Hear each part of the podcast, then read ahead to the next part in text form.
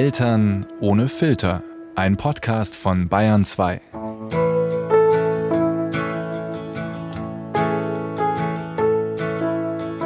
Ja, hallo und herzlich willkommen bei Eltern ohne Filter. Heute mal live on tape. Heute ist nichts vorproduziert. Heute sitze ich mit jemandem im Raum, den ihr gut kennt, nämlich mit der Christina. Hallo Christina. Hallo Katrin, grüß dich. Genau, ich bin die Katrin und wir begrüßen euch zur heutigen Ausgabe von Eltern ohne Filter. Christina, als ich dich kennengelernt habe, da hast du einen Babybauch gehabt.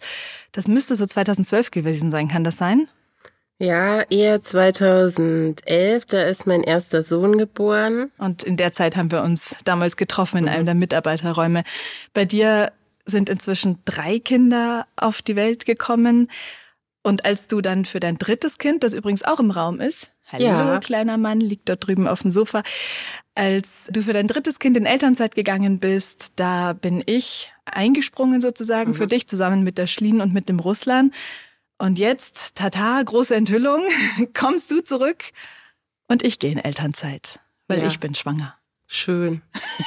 Ich freue mich total. Und so ist es heute fast schon so eine Art Staffelübergabe. Nicht ganz, weil eine Folge mache ich noch, aber ein bisschen.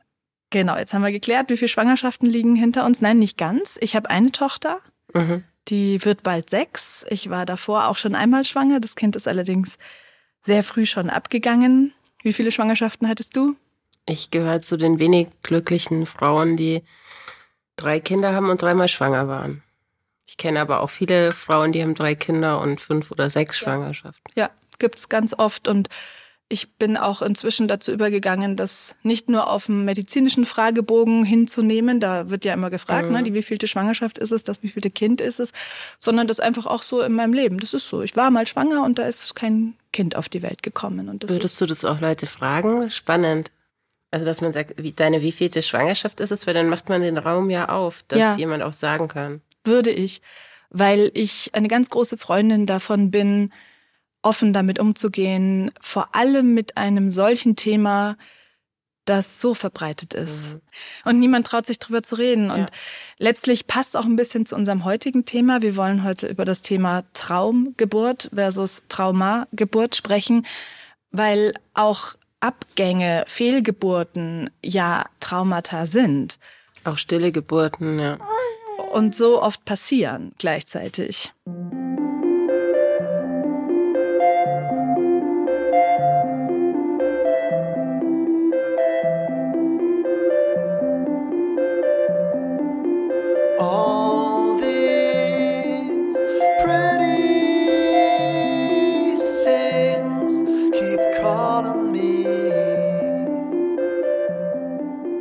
Mamas sitzen zusammen.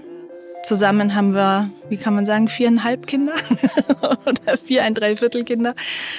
Und wir sind nicht nur zwei Mamas, sondern wir haben festgestellt, dass wir auch beide Frauen sind, die viel übers Frausein, viel übers Muttersein nachdenken, sowohl privat als auch beruflich. Also bevor ich Eltern ohne Filter angefangen habe, habe ich auch schon viel für Bayern 2 und fürs Notizbuch über Geburten und vor allem ja auch um, über diese systemischen Mängel außenrum berichtet. Also wenn man jetzt so Schmatzen hört, dann liegt es daran, dass ich stille. Also falls jemand dieses Geräusch wiedererkennt. Der kleine Ja, Mann ist vom Sofa auf den Schoß gewechselt. Genau. Also es war einfach eins meiner Themen und für dich ja auch, glaube ich. Ich habe bei der Gesundheit gearbeitet und dort ein großes Dossier über Hebammen und Geburtsbegleitung gemacht. Ansonsten ja, ist es was, was mich eben sowohl persönlich als auch beruflich immer wieder begleitet hat. Also Erziehungsfragen und Geburtfragen vielleicht etwas weniger als Erziehungsfragen, aber auf jeden Fall sind wir beide Frauen, die sich viel damit beschäftigt haben.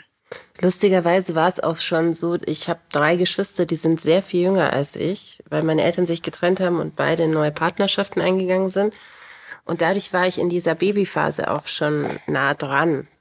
Du warst große Schwester. Große Schwester mit einmal zwölf, einmal 15, einmal 20 Jahren Abstand. Und dadurch war ich auch mit dabei, äh, wenn die Hebamme mal da war, habe mich auch um meine Geschwister gekümmert, als die ganz klein waren und habe so dieses Thema Geburt und dann kommt die Mutter aus dem Krankenhaus wieder und wie war das und so schon auch immer ziemlich stark mitbekommen. Da war ich, glaube ich, super vorbereitet und alles ab der Geburt, würde ich sagen, lief super gut. Andererseits, die Geburt selber, da hatte ich schon Angst vor oder Respekt vor. Weil ich schon ein bisschen befürchtet habe, dass was eintritt, was dann auch tatsächlich eingetreten ist, dass ich das sehr verkopft angegangen bin. Also sehr journalistisch und ja, dann irgendwie recherchiert habe und was ist die beste Klinik und wie viel Kaiserschnittrate haben die und ähm, letztlich als dann die Geburt kam, hätte ich das alles, glaube ich, gar nicht so sehr gebraucht, weil das hat mich eh alles überrollt und ich musste von Situation zu Situation entscheiden. Da hast du jetzt ganz, ganz viele Sachen angesprochen, die in der nächsten halben, dreiviertel Stunde noch eine große Rolle spielen. Lass uns noch mal ganz kurz erzählen, wie alt sind deine drei Kinder? Die sind neun, der mittlere ist jetzt sechs geworden und der kleine ist ein halbes Jahr. Drei Jungs habe ich. Drei Jungs hast du. Und eben meine große Tochter wird bald sechs und in meinem Bauch wächst nach Ultraschallauskunft noch ein Mädchen. Ausgleich. Ah, genau. Und ich habe noch ungefähr so gut vier Monate bis zur Geburt, also bin so ein bisschen über die Hälfte meiner Schwangerschaft. Und was ich spannend finde, ich stelle fest, dass ich in der zweiten Schwangerschaft mehr Angst vor der Geburt habe als in der ersten. Und ich weiß nicht genau, woran es liegt, ob ich zu naiv war damals vor sechs Jahren und gedacht habe, ach, das wird schon und Krankenhaus, ich hatte mich auch informiert und hatte ein gutes gewählt und natürlich war mir wichtig, dass es eine vaginale Geburt wird und kein Kaiserschnitt. Da hast du auch schon mein Schandmal angesprochen, ne? mal blöd gesagt, weil ich habe die Kaiserschnittnarbe. Es ist bei mir am Ende ein Kaiserschnitt geworden. Also ich weiß nicht, ob es daran liegt, dass ich damals so naiv war oder ob es einfach wirklich die Erfahrung der ersten Geburt war, die dazu geführt hat, dass ich sag, oh weia, was kommt jetzt auf mich zu? Aber auch über unsere Geburtserfahrungen werden wir noch sprechen.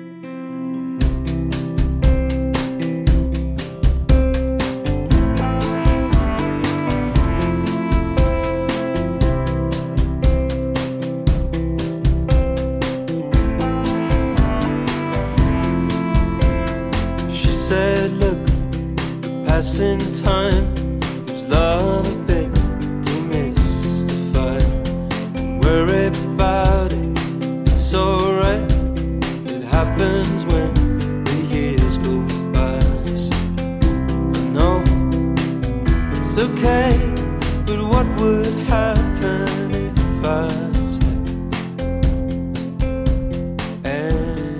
immer, weil ich habe so oft diesen Spruch gehört, dass es beim zweiten Mal schneller geht und beim dritten Mal erst recht. Also beim dritten Mal dachten alle, das Kind fällt nur noch raus. Das ist bei mir leider gar nicht der Fall. Also ich habe alle drei Geburten als wahnsinnig lang und sehr zehrend erlebt und letztlich dann auch nur geschafft, vaginal zu entbinden, indem ich dann eine PDA bekommen habe und einen Wehentropf. Und das war für mich vor der ersten Geburt undenkbar. Also ich wollte wirklich vielleicht auch ein bisschen durch so eine natürliche Geburt und so inspiriert. Ich wollte am liebsten ohne Schmerzmittel, am liebsten alles ganz natürlich, damit das Kind auch auf keinen Fall irgendwas abbekommt. Also man hat ja da schon auch romantische Vorstellungen. Und für mich war das wirklich beim ersten Mal, dass ich da aufgeben musste, in Anführungsstrichen, und sagen, ich kann es nicht ohne, ich brauche jetzt einfach ein Schmerzmittel und so. Das war für mich das Schlimmste. Das heißt, bei der zweiten Geburt habe ich mich schon darauf eingestellt, dass das passieren kann. Und ich wusste auch schon, wie mein Körper auf so eine PDA reagiert, was ja auch nicht ohne ist. Ich meine, das haben ja sicher viele auch selber Der erlebt. Moment, wo dieser Anästhesist an deinem Rücken rumpiekst, Ja, und das du musst dich so nach vorne beugen und Genau. weißt, der, der sticht dir jetzt was rein und du weißt nicht, geht's daneben oder nicht. Genau, Und also du hast diese Angst und ja, und ich hatte dann eben auch so ein Kribbeln überall wie so von tausend Ameisen. Das ist wohl bei manchen der Fall, bei manchen nicht. Aber ich habe bei allen drei Geburten die PDA bekommen und habe einfach schon das Gefühl, es ging nicht so easy auf natürlichem Weg, so wie man immer hört. so das vorhin gesagt hast, direkt mit Ja und dann brauchte ich doch eine PDA. Da klang schon so ein kleines äh, Loser-Selbstbild mit durch. Ne? Nicht, dass ich dir den Stempel aufdrücken will, sondern das ist ja meistens das, was man für sich selber denkt. Ne? Welche Erwartungen habe ich? Du hast vorher noch ein krasseres Wort gesagt. Du hast gesagt Schandmal Ja. zu Kaiserschnitt. Ja. Und ich kenne es von so vielen Frauen, dass sie die Kaiserschnittgeburt, ja, wie wenn sie irgendwie verloren hätten oder Ja. ich kann es total nachvollziehen. Mir ging es schon auch mit der PDA so. Also ich glaube, man kann seinen Anspruch ins Unendliche hochschrauben und zu jeder anderen Frau würde ich sagen, sei doch nicht so hart zu dir selber. PDA zum Beispiel war für mich überhaupt kein Thema. Das war für mich von vornherein klar. Sobald die Schmerzen so werden, dass ich was dagegen tun kann oder dass Ärztinnen und Ärzte sagen oder Hebammen, da kann man was dagegen tun, dann schreie ich hier. Also mhm. den Anspruch, den hatte ich nicht an mich.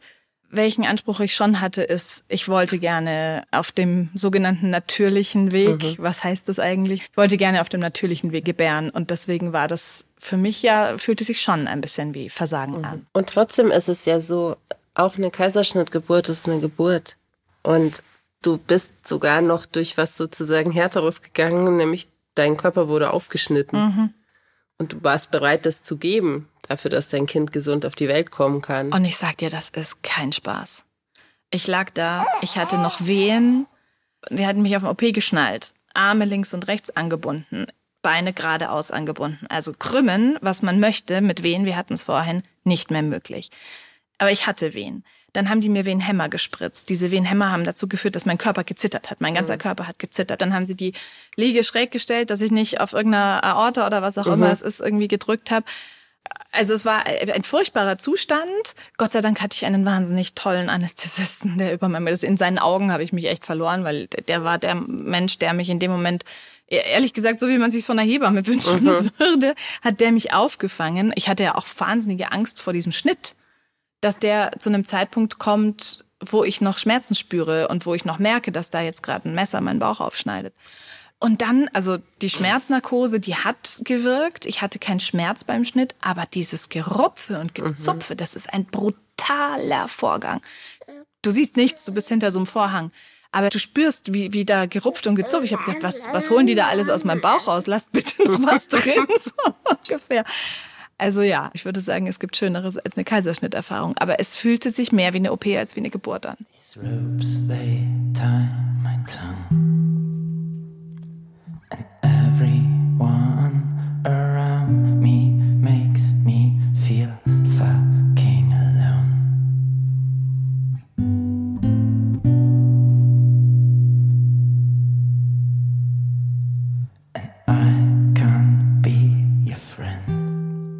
Ja, Christina, jetzt sitzt hier Baby Nummer drei neben dir. Wenn du dich mal zurückbeamst, als Baby Nummer eins äh, in deinem Bauch gelandet ist und sich auf den Weg gemacht hat, weißt du noch, wie du dir das damals vorgestellt hast? Die Geburt.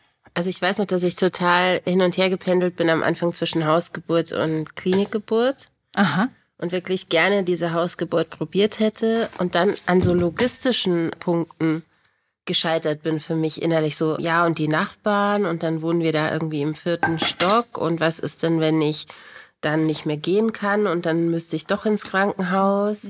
Also irgendwie habe ich mir das so kompliziert vorgestellt und dann blutet man da alles voll und also ich habe mir wirklich so Kleinigkeiten vorgestellt und die haben mich dann davon abgehalten. Also ich hatte nicht Angst sozusagen zu Hause zu entbinden, sondern vielleicht war es auch so eine unterschwellige Angst. Ich habe mir das alles wahnsinnig kompliziert vorgestellt. Aha.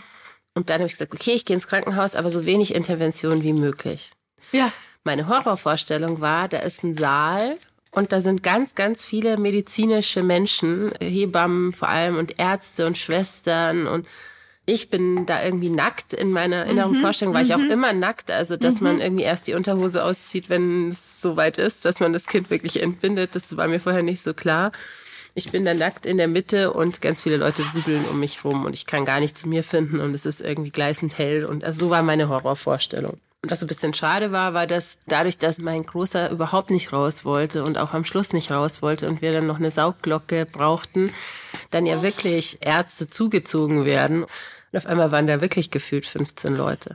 Und drei Hebammen und zwei Schoben von oben und einer von, es war also wirklich genau diese, diese Situation, die ich nicht haben wollte, bis auf das, dass ich natürlich ein Nachthemd anhatte, aber das war dann in dem Moment ehrlich gesagt auch schon mhm. wurscht. Mhm. Also.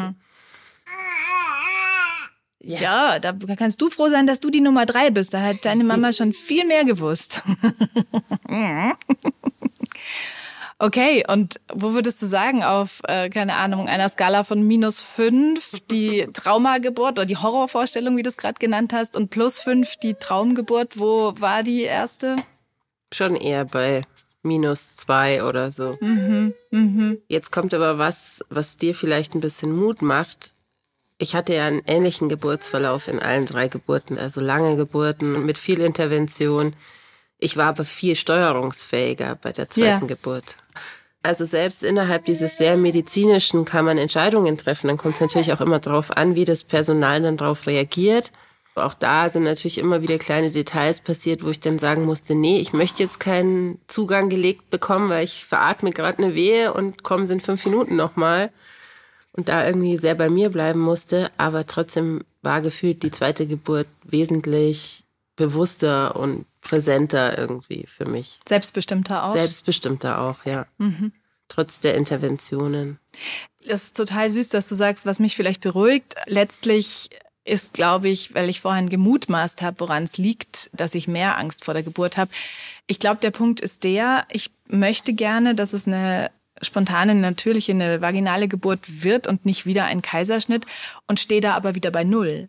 Weil ich, ich hatte nie natürliche Wehen. Mhm. Bei mir musste damals eingeleitet werden. Ich hatte eine Schwangerschaftsvergiftung mit Verdacht auf HELP-Syndrom.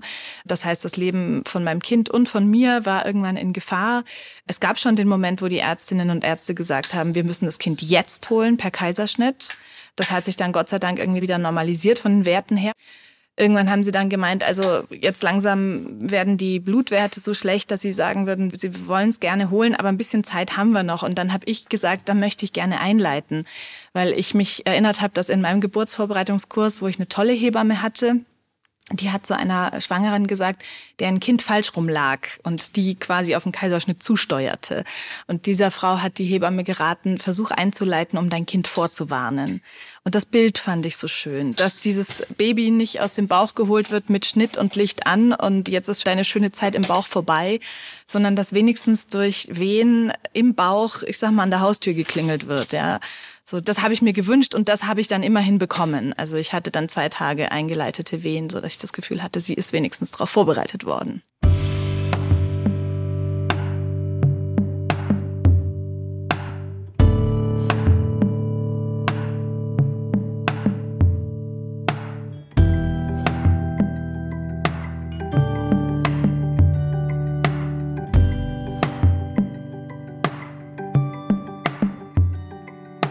Was mir das gerade wieder so zeigt, ist, dass es so total individuell ist, was man auch braucht. Also mhm. ich verurteile nämlich auch wirklich niemand, der sagt, ich möchte jetzt einen geplanten Kaiserschnitt mhm. haben, weil es ist für mich das, was ich am besten aushalten kann.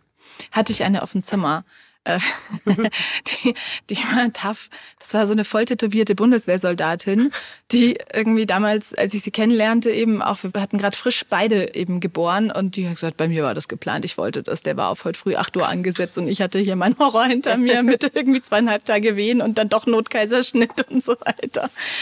Ah ja, nee, verurteile ich auch überhaupt nicht. Nein, das soll jede Frau für sich mhm. entscheiden, was sie möchte. Aber das mit dem Einleiten, das habe ich mir gewünscht, weil also auch heute, wenn meine Tochter mich fragt, jetzt bin ich wieder schwanger, jetzt redet sie natürlich besonders gern darüber, wie das war, als sie in meinem Bauch war.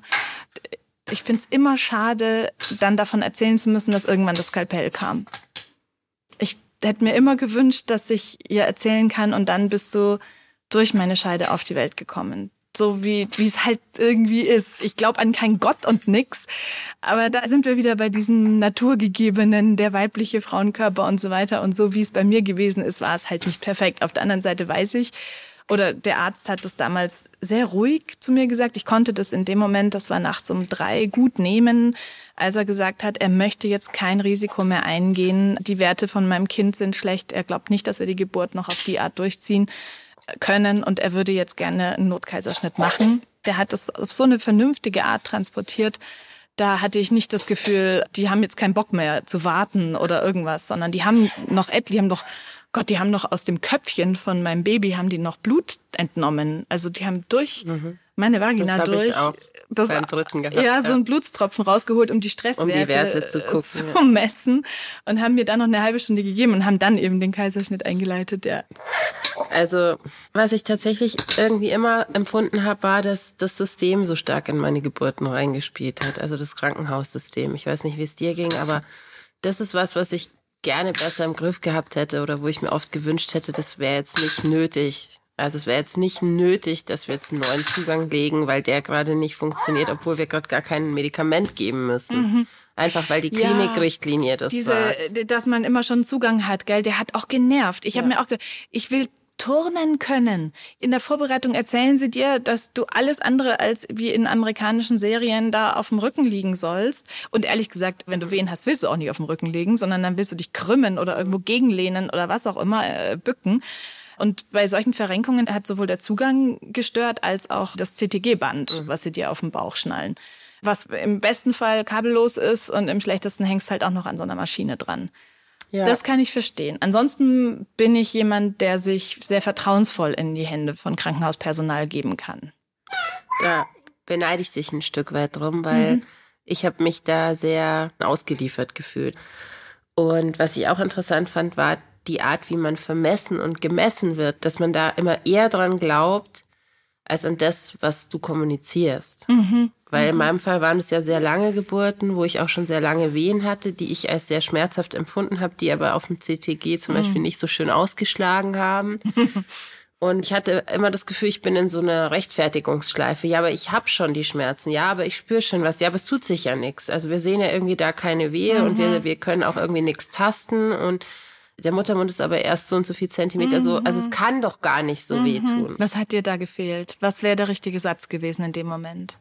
Ja, einfach, man steht hinter mir und glaubt mir das jetzt. Ja, das tut sehr weh, können wir Ihnen helfen oder dass man es einfach gemeinsam bearbeitet. Und ich glaube, das hat bei allen drei Geburten gefehlt, diese eins zu eins Betreuung, dass man zusammen die Geburt durchsteht und durchgeht mit der Hebamme, weil Natürlich war aber ein Mann bei mir, wobei er diesmal erst kommen durfte, als ich im Kreissaal bleiben durfte, dank Wegen Corona. Corona. Und der hat mich angefeuert, aber der ist kein Mediziner und er ist keine Hebamme. Also ja, und die Partnerinnen und Partner sind ja auch hilflos. Woher sollen sie wissen, was zu tun ist?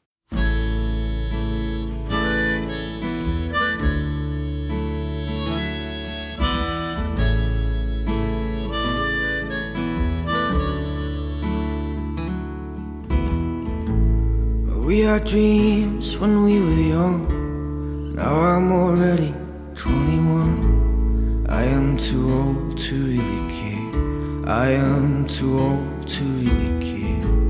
I have your picture on my wall. To take it up, to put it up. We are too young to give up yet. We are too young to give up yet. Ja, wo du das gerade mit der 1 zu 1 Betreuung gesagt hast. Ich habe viel jetzt über meine letzte Geburt reflektiert, weil ich gemerkt habe, als ich schwanger war, es war jetzt mein Wunsch, ein zweites Kind zu bekommen. Also es war kein Zufall. Und als ich dann festgestellt habe, auweia, irgendwie muss das da wieder raus, kamen eben diese Ängste hoch und kam sofort eigentlich die Erinnerung an die letzte Geburt und was ich anders machen will. Und ich habe mich erinnert, also ich hatte eben dieses Interview für das äh, Gesundheitsdossier damals mit der, ich glaube, Vorsitzenden vom Hebammenverband war das. Und das schallte so immer in meinem Kopf, dieses, die Frauen von heute können keine Kontrolle mehr abgeben. Das meinte sie gar nicht vorwurfsvoll, sondern sie meinte so, Frauen sind so eingebunden, die sind berufstätig, die sind Managerinnen, also sowohl Familienmanagerinnen als eben auch im Berufsleben. Die sind es gewohnt, die Dinge zu kontrollieren. Und bei einer Geburt muss man abgeben können, hinter ins Stammhirn und einfach den Körper machen lassen, ja. Und ich habe damals ihr zugehört und habe gedacht, ja cool, danke, dass du es mir sagst, wird klappen hat nicht geklappt. Mhm. Und jetzt habe ich diese Erfahrung hinter mir und habe überlegt, was, was könnte mir denn helfen, dahin zu kommen? Also was hilft mir in dieses Stammhirn, mich zurückzuziehen? Ich tick einfach nur mal so, wenn andere Leute im Raum sind, sprich Hebammen, dann denke ich, was kann ich jetzt tun, damit es dieser Hebamme besser geht? Und nicht, was kann diese Hebamme tun, damit es mhm. mir besser geht? Da habe ich irgendwie einen Schaden oder was auch immer. Und in dem Moment flatterte mir ein Zeitungsartikel über Dulas in die Hand. Also über Frauen, die keine Hebammen sind, aber Geburtsbegleitung anbieten. Und ich habe mir das durchgelesen und habe mir gedacht, ja, das mache ich. Und ich habe mit einer Kontakt aufgenommen und ich habe mit der gesprochen und ich habe ihr meine Wünsche, Sorgen, Bedenken genannt. Und es klang total gut, dass sie jetzt genau dafür da sein wird, das Kommunizieren für mich zu übernehmen. Mhm. Also sie soll einer Hebamme sagen, wenn ich was brauche. Sie soll meinem Partner sagen, was er machen kann. Und sie soll mich massieren, wenn ich es brauche. Und zwar da, wo ich es brauche. Also das waren alles Dinge, die sie natürlich dann auch gesagt hat. Ne? Das kann ich und ich weiß das und ich spüre das. Und wir reden vorher. Also ich treffe die zu drei Terminen, auch während der Schwangerschaft, dass sie mich kennenlernt, dass sie meine Ängste kennenlernt, zum Beispiel vor meinen Rückenschmerzen. Ich war total entsetzt, als ich bei der ersten Geburt festgestellt habe, dass das ja gar nicht im Bauch wehtut, sondern im Rücken. Ich fand, es eine, in den Beinen. ich fand es eine Frechheit. ich habe echt, mein, ich habe meinen Körper quasi gesagt, wie kommst du jetzt auf die Idee, mit Rückenschmerzen ums Eck zu kommen? Können wir jetzt bitte Bauchschmerzen mhm. haben? Und dann hatte ich Rückenschmerzen, war völlig überfordert. Und dann hat sie zum Beispiel auch so gegrinst und gesagt, ja, sie weiß es und sie kennt es und sie weiß dann, wo sie massieren muss. Und also bei ihr weiß ich dann, die ist für mich da. Und die hat nicht noch drei oder fünf andere Gebärende, wo ich ja wieder im Kopf denke, die brauchen die viel dringender als ich. Geh mal ruhig zu den anderen. Ich krieg das schon irgendwie hin. Und nein, sondern ich darf Hilfe, Begleitung in Anspruch nehmen. Und meine Dula ist für mich und für meinen Partner da. Dass einfach, ja, ein, ein Mensch da ist, der mir erlaubt, mich zurückzuziehen. Bei meiner letzten Geburt, als es dann so war, dass wieder klar war, es geht einfach nicht ohne irgendeine Medikation. Und ich eine ganze Nacht mit Wehen schon hinter mir hatte und die dann am Morgen wieder so abebbten. Und das waren wirklich so Wehen, da habe ich bei jeder Wehe geschrien. Also nicht so ein bisschen Wehen. So.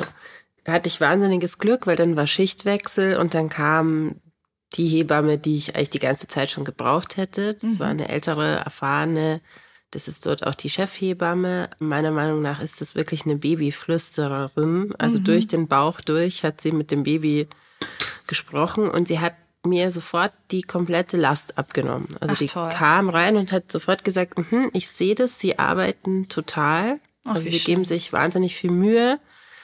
Nur wie wir das gerade machen, das ist für sie zu anstrengend. Und jetzt probieren wir mal erstmal zu schauen, wie liegt denn das Kind überhaupt und können wir es dem Kind ein bisschen leichter machen. Mhm.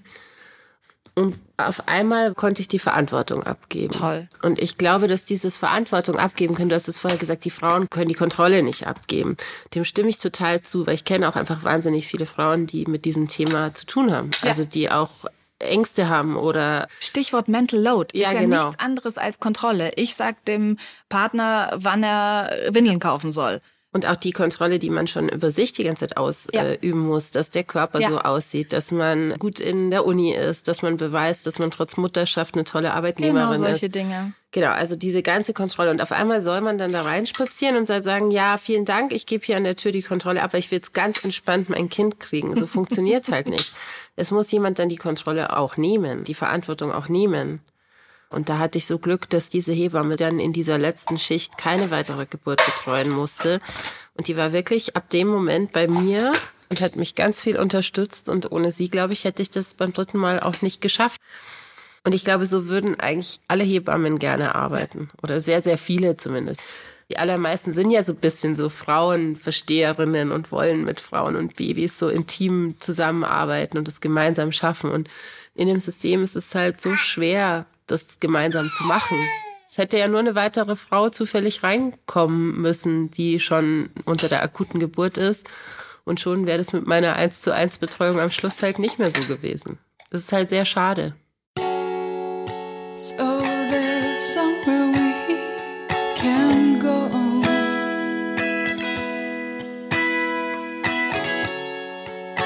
There's some space in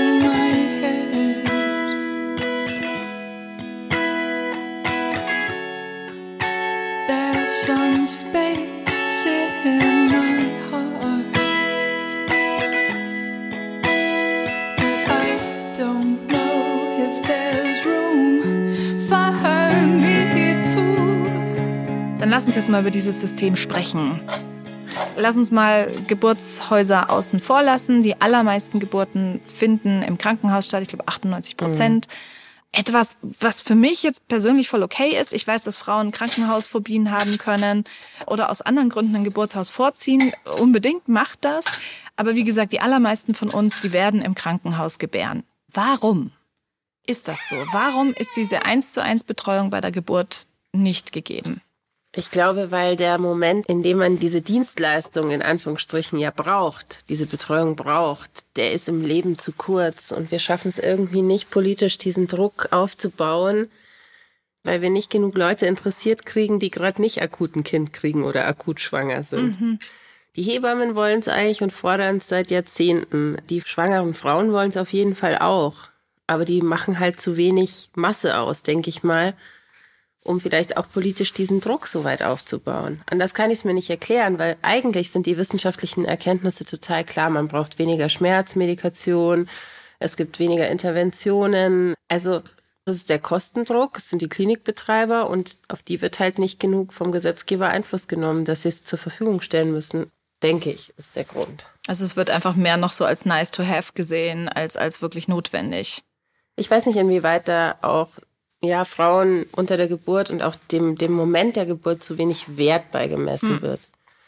Weil. Da sind wir wieder beim Frauenkörper. Ja, genau. Der kann das doch. Die Der Natur kann. hat das doch so eingerichtet. Ja, und bei diesem Satz, ja, Hauptsache das Kind kommt gesund zur Welt. Mhm. Weil natürlich kommen dank dieser ganzen Interventionsmöglichkeiten viel mehr Kinder gesund zur Welt. Da müssen wir nicht drüber reden. Aber ich glaube, was es mit der Psyche auch von werdenden Müttern macht, wenn die eine traumatische Geburt erleben und wie die auch ins Muttersein reinstarten. Und dann denke ich auch immer so ein bisschen, wie man halt auch als Mensch in sein Leben reinstartet. Mhm. Also den Moment der Geburt mhm. und was man für eine Mutter hat dann. Empfindet die sich vielleicht wie wir beide so ein bisschen als, da habe ich jetzt nicht meinen Bestes besten Moment gehabt, mein mhm. Bestes, oder empfindet die sich als, ich habe das jetzt selbstbestimmt durchgestanden und ich bin die Heldin dieser Geschichte und ich kann alles schaffen. Ich habe einen Menschen geboren, mir kann keiner was. Oh ja. Das sagen manche Freundinnen zu mir, ähm, interessanterweise Freundinnen, die selbst keine Kinder oder noch keine Kinder haben. Und das ist eigentlich ein schöner Blick auf meinen Körper, ja, was der geschafft hat. Und ich selber kann es nicht hundertprozentig unterschreiben, weil ich eben immer denke, na ja, hat er ja nicht. Ne? Also gebaut ja, aber ausgeliefert nicht. So. Ja gut, aber zehn Monate das Kind gemacht haben, ist schon auch verdammt viel wert, finde ich. Ja, ich denke mir es gerade manchmal. Also jetzt ist auch noch so heiß draußen und ich renne hier mit meinen beinlangen Stützstrümpfen rum. Ich spiele die schwangeren Karte jetzt öfter mal aus. Also das habe ich in der letzten Schwangerschaft weniger gemacht. Da habe ich immer gedacht, ey, ich bin hier die Taffe und ich arbeite bis zum Mutterschutz ran und so. Und jetzt sage ich auch manchmal, Leute, sorry, ich muss einen Mittagsschlaf machen. Es ist ja. so. Ich bin schwanger, es ist heiß, ich muss einen Mittagsschlaf machen. Punkt und nutzt das auch für mich. Also im Prinzip ist es ja auch eine Anerkennung der Leistung meines Körpers, die ich in dem Moment treffe.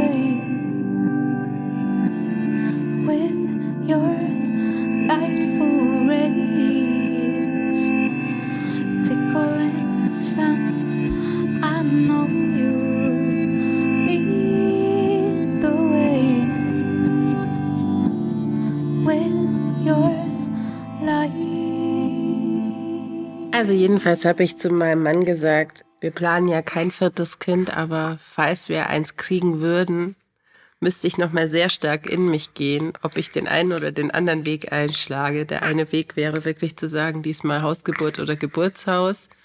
Oder es wird wirklich der geplante Kaiserschnitt, weil ich glaube, ich halte das nicht noch mal aus, dieses lange darauf warten, dass dann irgendwie doch am Ende alles doch nicht so geht, wie ich es mir vorgestellt habe. Ah, und das von dir, ne? Wo du erst noch sagst, ja. Äh, nicht mal die PDA genau. wolltest du eigentlich haben. Ja. Das sagt viel.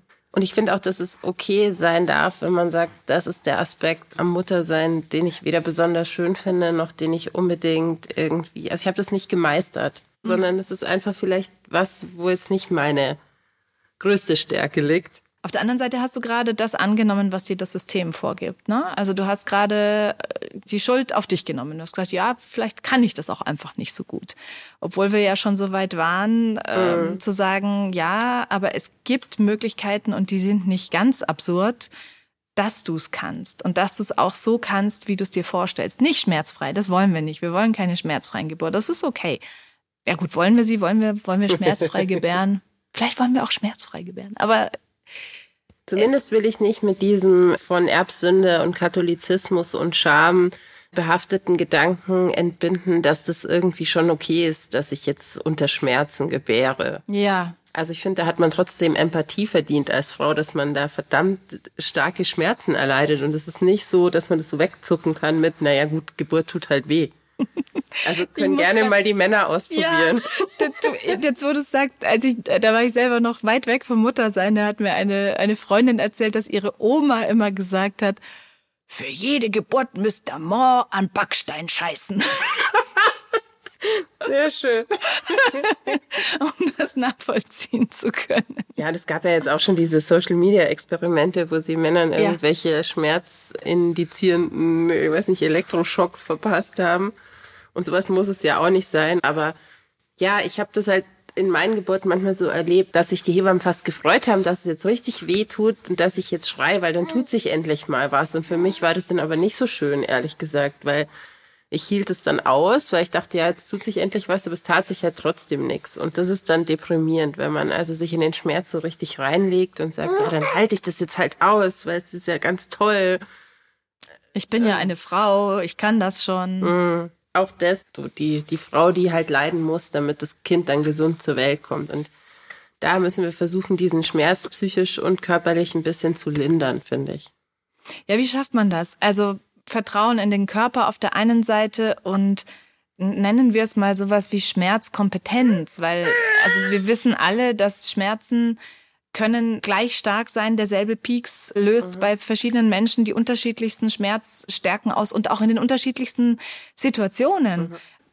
Was glaubst du, was kann man tun, um diese Schmerzkompetenz aufzubauen vor einer Geburt? Ich kann das gar nicht sagen. Also ich glaube, ich bin tendenziell schon eher ein bisschen wehleidig. Ich jammer auch mal gerne und sag, ach ja, schau mal, mir tut schon wieder der Rücken weh und so trotzdem glaube ich, dass ich da schon durchpowern konnte ein Stück weit. Ich musste gerade so schmunzeln, als du das mit dem Jammern über dich selber gesagt hast, weil genau an dem Punkt war ich nämlich auch, als ich über die zweite Geburt angefangen habe nachzudenken, dass ich eben auch in einem Gespräch mit meinem Partner gesagt habe, ich bin aber halt auch so der Jammertyp. Wo ich mich schon wieder frage, ist das eigentlich also heften wir uns da nicht schon wieder ein Label an, wo man einfach auch mal locker lassen könnte und sagen, Moment, wenn mir was wehtut, sage ich, dass mir was wehtut. Das darf ich auch dass man da schon mal mit dem Annehmen anfängt. Und äh, das ist witzigerweise auch so ein Grund, warum ich mich für die Dula entschieden habe, dass ich eben vorher mit ihr genau darüber spreche. Also ich sag ihr genau das. Ich sag ihr, weißt du was? Und ich denke die ganze Zeit, ich bin so ein Jammertyp. Du bist auch so ein Jammertyp. Komm mal noch mal her. Gefällt dir nicht auf dem Boden, hä? War schöner auf dem Schoß? Kommst du wieder hoch. Genau, also dass ich mit der Dula genau darüber spreche. Einmal, übrigens, ich bin ein Jammertyp. Und zweitens, übrigens, ich störe mich dran, dass ich ein Jammertyp bin. Und ich werde ein Problem haben, wenn die Wehen da sind, schlimmer werden, was auch immer. Traue ich mich jetzt zu sagen, dass die schlimm sind? Mhm. Oder sage ich, ich weiß nicht, ob ich mich jetzt anstelle, sondern ich lasse das alles vor, diese ganzen Metaebenen, dieses ganze mhm. Reflektive und hoffe, dass ich einfach nur in ein Ah komme. Mhm. Das, was eben aus diesem berühmten Stammhirn dann rauskommt und nicht mehr noch zehn Reflexionsschleifen gelaufen ist, bin ich jetzt eigentlich hier die Beste unter den Gebärenden, die die, die Schmerzen am besten irgendwie mhm. verarbeiten kann, sondern einfach, ja, nur bei mir sein kann.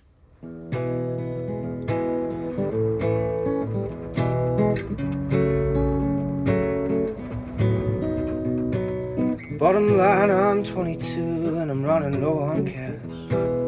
Been out there writing songs for seven years. But most of them will not be heard and they vanish day by day. What sticks is just the money that I made. It was not that much. Je länger ich Mutter bin und je länger ich auch Eltern ohne Filter gemacht habe und auch je länger wir jetzt sprechen, desto mehr denke ich immer, warum sind wir so zu uns selbst? Mhm. Warum sind wir so hart zu uns selbst? Jedes kleine Detail kann irgendwie Versagen bedeuten. Ja, wir haben einen enormen Anspruch an uns, an unsere Körper, an unsere Leistung. Es soll perfekt sein, es soll traumhaft sein. Also, also du darfst Schmerzen haben, aber du darfst nicht jammern. Ja. Also noch nicht mal dieses, Klischee, das weiche Weibliche gestehen wir uns ja zu. Wir wollen ja beide Seiten. Wir wollen ja irgendwie heldenhaft und mutig und stark sein und gleichzeitig perfekt weiblich und das alles durch uns durchgehen lassen und die Kontrolle abgeben. Also es ist dann schon auch ein bisschen schizophren. Und wir sagen zu unseren Männern, dass Schwachsein Stärke bedeutet und gestehen es uns aber selbst nicht zu. Ja. Wenn wir uns das Jammern zum Beispiel absprechen. Ja. Ich habe eben auch zwei Artikel gelesen, jetzt nochmal in Vorbereitung auf unsere Folge und bin sehr an diesem Satz hängen geblieben, das hat die Natur doch so eingerichtet. Der übt einen Druck auf mich aus, dieser Satz. Und er erinnert mich fieserweise an diesen Scherz, den man über Flugzeuge oder Menschen mit Flugangst so hinwirft, so irgendwie kommen sie alle wieder runter, so haha, weil wie ein Flugzeug vom Himmel kommt, ja. das ist einfach sehr unterschiedlich und nicht jede Art von Landung ist die, die man möchte. Und genauso kommt es mir eben auch mit dieser naturgegebenen Gebärfähigkeit der Frauen vor, dass es auf der einen Seite ja loslassen und die Möglichkeit eben in mein Stammhirn zu finden und meinen Körper machen zu lassen, also die Natur machen zu lassen, aber auf der anderen Seite eben im Außenrum die Möglichkeiten so einzurichten, dass ich das auch kann. Und im Hinterkopf auch zu behalten, dass es natürlich einfach auch sein kann, dass du das dann nicht kannst. Ja, und den Performance-Check-up so ein bisschen wegzulassen. Also und zu sagen, gut, dass es die Medizin gibt, die mir dann im Notfall mhm. hilft. Und dann kann ich Mutter sein und mich auf das konzentrieren und bin jetzt trotzdem glücklich, dass ich die drei habe. Vielleicht hätte ich die halt im Naturgegebenen nicht. Ja, das muss man sich natürlich auch immer sagen. Ne? Wenn die Kinder danach gesund sind, jetzt sind wir wieder bei mhm. dem Argument. Und man selber auch. Und man selber keinen auch. Schaden genommen hat. Und im psychisch gesund bleiben, dass man auch drüber reden darf, dass es halt nicht so toll war und dass man, wenn es wirklich Traumageburt ist, dass man die auch aufarbeiten kann. Ja, das habe ich damals ohne Ende gemacht. Jeder, der angerufen hat und gefragt hat, wie es war, äh, egal Familie, Freundinnen, jedem habe ich diese Traumageburt erzählt, wie das war, wie ich da angeschnallt auf dem OP-Tisch lag. Also ich habe das am laufenden Band erzählt und habe auch das Gefühl gehabt, ich brauche das. Weil der Fokus nach so einer Geburt, der liegt ja auf dem Baby. Da ist ein bedürfnisreiches Wesen, das braucht alles, was es braucht und das ist eine Menge. Und die Bedürfnisse von Eltern, ich schließe jetzt mal die Papas und die Partnerinnen mit ein, die sind ja auch hinterangestellt, auch von außen. Die, die Babys bekommen Geschenke. Sorry, ob die jetzt ihren Greifball in der ersten Woche schon haben oder nicht. Und die Muttis, die bekommen mit Glück mal einen Blumenstrauß. Also wenn ich es politisch formulieren würde, dann hätte ich gerne die Option auf emotionelle Erste Hilfe für alle Menschen, die ein Kind entbunden haben oder dabei waren. Also wenn man sich nicht selbst richtig drum kümmert, dass man ein aufarbeitendes Gespräch vielleicht mit einem Therapeuten oder einer Therapeutin hat, dann ist es eben keine Selbstverständlichkeit. Und nicht alle Nachsorgehebammen sind dafür ausgebildet und auch nicht alle können das. Und deswegen wäre es schon wichtig, dass man zumindest mit dem Gynäkologen oder der Gynäkologin bei diesem sechswöchigen Check-up, dass die mal wirklich nachfragen und sagen, wie haben Sie das denn ver, verknuspert? Wie geht's Ihnen denn jetzt mit dem Geburtserlebnis? Und so habe ich es bisher nicht erlebt. Nein. Ich möchte jetzt an dieser Stelle auch bewusst alle Gynäkologinnen und Gynäkologen über einen Kamm scheren. Habe ich auch noch nie erlebt. Auch damals nach meinem Abgang, nach der ersten Schwangerschaft, bei der Kontrolluntersuchung, der Satz, den ich gehört habe, war, ach prima, alles leer. Oh. Ja, also Sensibilität in der Hinsicht. Sie sind Fokus halt auf Körper, auf sie sind auf Medizin. Ja. Oder nein, natürlich wollen wir nicht ne, alle über einen Kamm scheren. Und äh, liebe Hörerinnen und Hörer, schreibt uns, wenn ihr es anders erlebt habt. Wir diskutieren sowieso sehr gerne, wie immer, bei Instagram mit euch. Sagt uns, wenn ihr andere Erlebnisse gemacht habt mit euren Ärztinnen oder Ärzten. Aber ich habe das noch nicht erfahren. Und ich glaube, es sollte dazugehören. Ja, und egal wie, Geburt ist immer krass. Das kannst du mir nicht erzählen. Geburt ist immer krass. Ist auch schön. Ein schöner Schluss, Katrin. Geburt ist immer krass. Da stehe ich voll dahinter. ja, wie geht's euch damit? Wie gesagt, schaltet euch gerne ein, schreibt uns eine E-Mail oder eine WhatsApp. Unsere Telefonnummer, unsere Mailadresse findet ihr in den Show Notes. Und bei Instagram werden wir diese Woche auch fleißigst mit euch über Traum und Traumageburt sprechen we both see it coming. We're going under, under. Each day Christina und du kleiner Mops, du hast fein durchgehalten hier in der Hitze. Christina, vielen Dank dir. Vielen Dank dir und ich freue mich wahnsinnig, wenn ich ab September dann auch wieder als Host bei Eltern ohne Filter dabei sein kann. Und ich höre es dann im Mutterschutz. Nach deiner Traumgeburt. Nach meiner Traumgeburt, ja. Ich werde euch, I keep you posted. Genau. Danke. Gerne. I stop and wonder how this happened after all. And it's been coming. So, what should we do? Eltern ohne Filter ist ein Podcast von Bayern 2. Redaktion für diese Folge Jutta Prediger. Produktion Anja Beusterin. Nächste Woche hier im Podcast Russland trifft HeldInnen, nämlich Michael und Hanni aus Regensburg. Vor vier Jahren haben die beiden Sea Eye gegründet, eine Hilfsorganisation zur Seenotrettung auf dem Mittelmeer. Nebenbei haben sie auch noch drei Kinder. Wow! Jetzt wünsche ich allen Schwangeren unter euch toi toi toi für eure Traumgeburt und allen Ex-Schwangeren seid stolz auf euch und eure Körper. Ich übe das jetzt auch. Eure Katrin.